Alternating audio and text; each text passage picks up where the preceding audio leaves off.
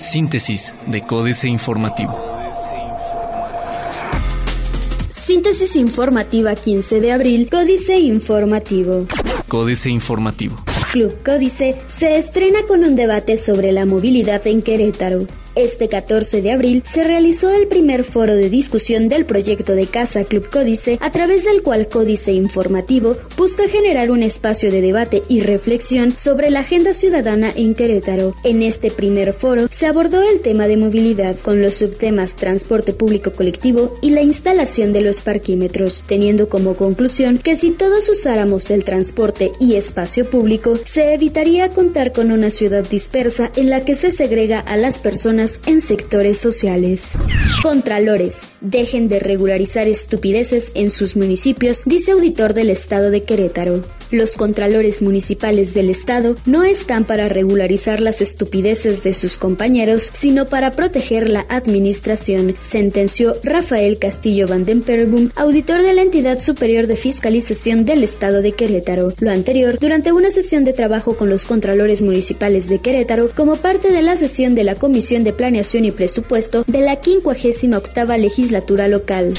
Todo lo que se prometió en campaña se va a cumplir, dice Marcos Aguilar. Durante la entrega de la obra de alumbrado público de la calle Marqués de la Villa del Villar del Águila en la zona sur de la capital, Marcos Aguilar Vega, presidente municipal de Querétaro, aseguró que todo lo que se prometió en campaña se cumplirá cabalmente. Asimismo, el presidente municipal recordó que la gente, cuando lo eligió, votó por un proyecto que implicaba decisiones importantes, unas más grandes y otras de mayor impacto, pero todas forman parte de una agenda de compromisos.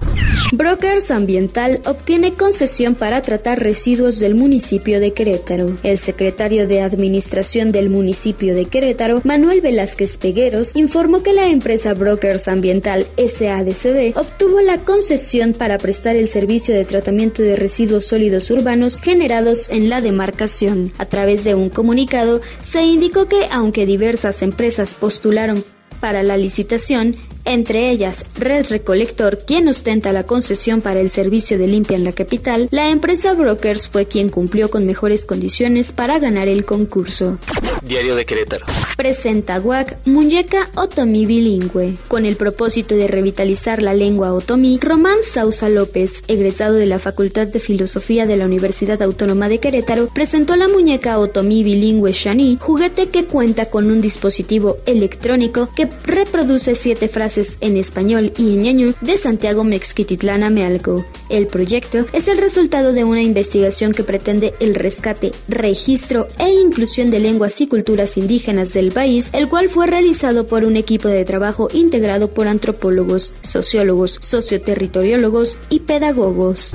Unión para el Desarrollo. La secretaria de Desarrollo Agrario Territorial y Urbano Sedatu, Rosario Robles Berlanga, y el gobernador Francisco Domínguez se pronunciaron por construir puentes entre la Federación y Querétaro para sumar todas las voces y garantizar que nadie se quede fuera del proyecto del país. Durante la clausura del foro, Querétaro por el derecho a la ciudad, México rumbo a Hábitat 3. Al igual que la titular de la SEDATU, el gobernador Domínguez Servién reconoció que necesitamos un reordenamiento territorial para una mejor planeación del espacio urbano, a fin de que el desarrollo nos alcance a todos y sostuvo que Querétaro ya da pasos en ese sentido. Apelarían concesionar red. La empresa promotora ambiental, una de las nueve que participaron en el proceso de licitación para la recolección de basura en el municipio de Querétaro, denunció favoritismo del Comité de Adquisiciones del Ayuntamiento al otorgar la concesión a Red Ambiental, quien ha sido una empresa muy cuestionada en otras ciudades y cuya tarifa por tonelada es superior. Cuarto de guerra. ¿Se vale? Tanto que se hablaba de conflicto de intereses por la concesión de la recolección de basura de corregidora al hermano Gerardo del oficial mayor, José de la Garza, para que resulte que es en la mismísima Oficialía Mayor, donde el meteórico presidente de la Canaco está relacionado con varios contratos de prestación de servicios. Tiene bien copiado el esquema desde los tiempos de Manuel Pozo. Plaza de Armas. Fortalecerán la exportación de industrias con un seminario. Donan comerciantes productos perecederos. Ofrecen capacitación laboral. El corregidor. Impulsará Zagarpa gestión de agroparque.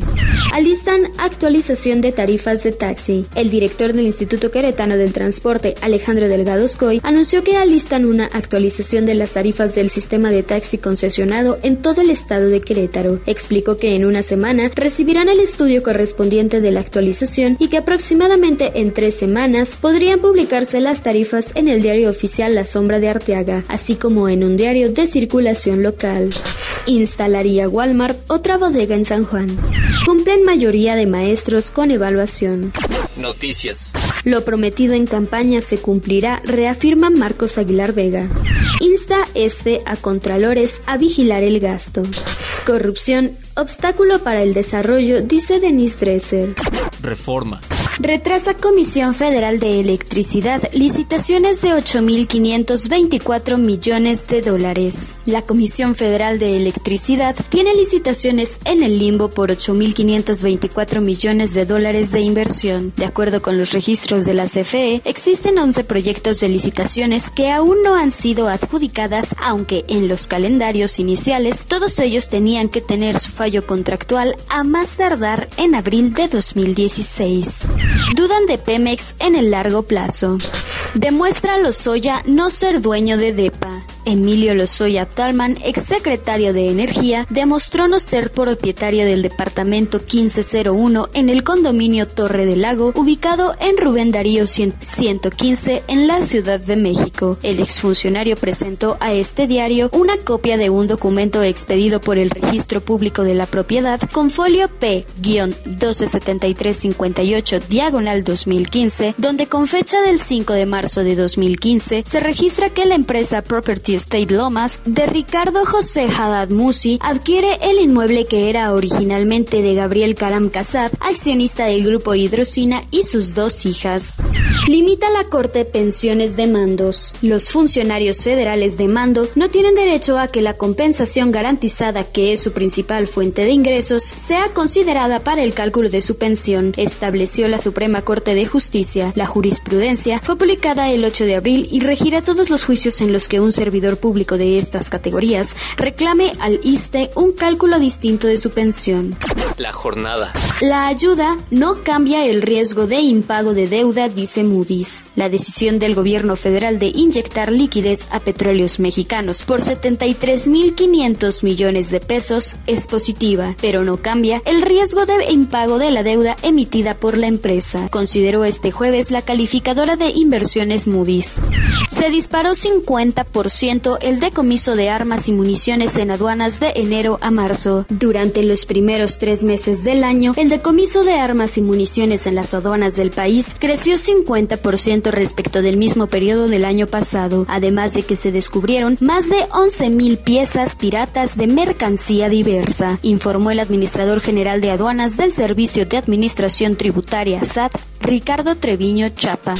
Halaga el Fondo Monetario Internacional a México por el uso de la línea de crédito flexible obtenida en 2014.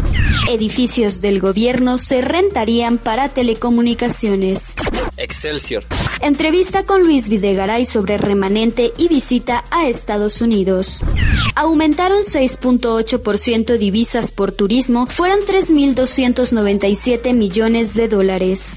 Peña Nieto llega a México luego de gira en Europa. El presidente Enrique Peña Nieto llegó la madrugada de este viernes a la Ciudad de México luego de realizar visitas de Estado a Alemania y Dinamarca. A las 2.35 horas de la capital mexicana, el avión presidencial TP-01 José María Morelos y Pavón aterrizó en el Aeropuerto Internacional de la Ciudad de México después de casi 12 horas de vuelo desde la terminal aérea de Copenhague, Dinamarca.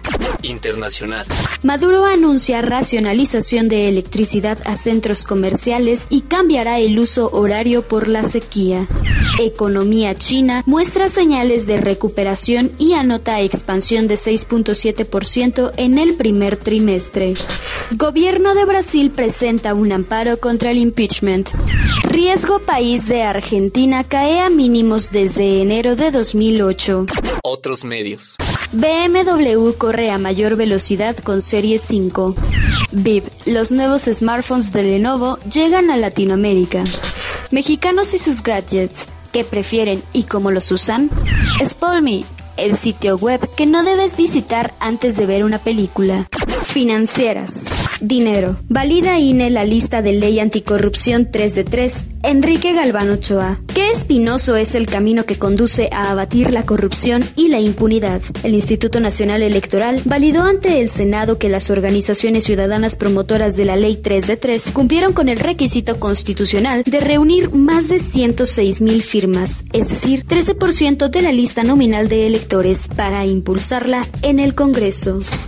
México S.A., Pemex, frágil y exprimida, Carlos Fernández Vega. Por fin alguien se acordó de la primera empresa del país y principal soporte del presupuesto federal de egresos, Petróleos Mexicanos, y dio luz verde a una suerte de rescate financiero para resolver la liquidez de la ex paraestatal, 73.500 millones de pesos que, mayormente, se destinarán a pagar pasivos, con pensiones y jubilaciones en primer lugar, con lo que se pretende aligerar sus problemas financieros.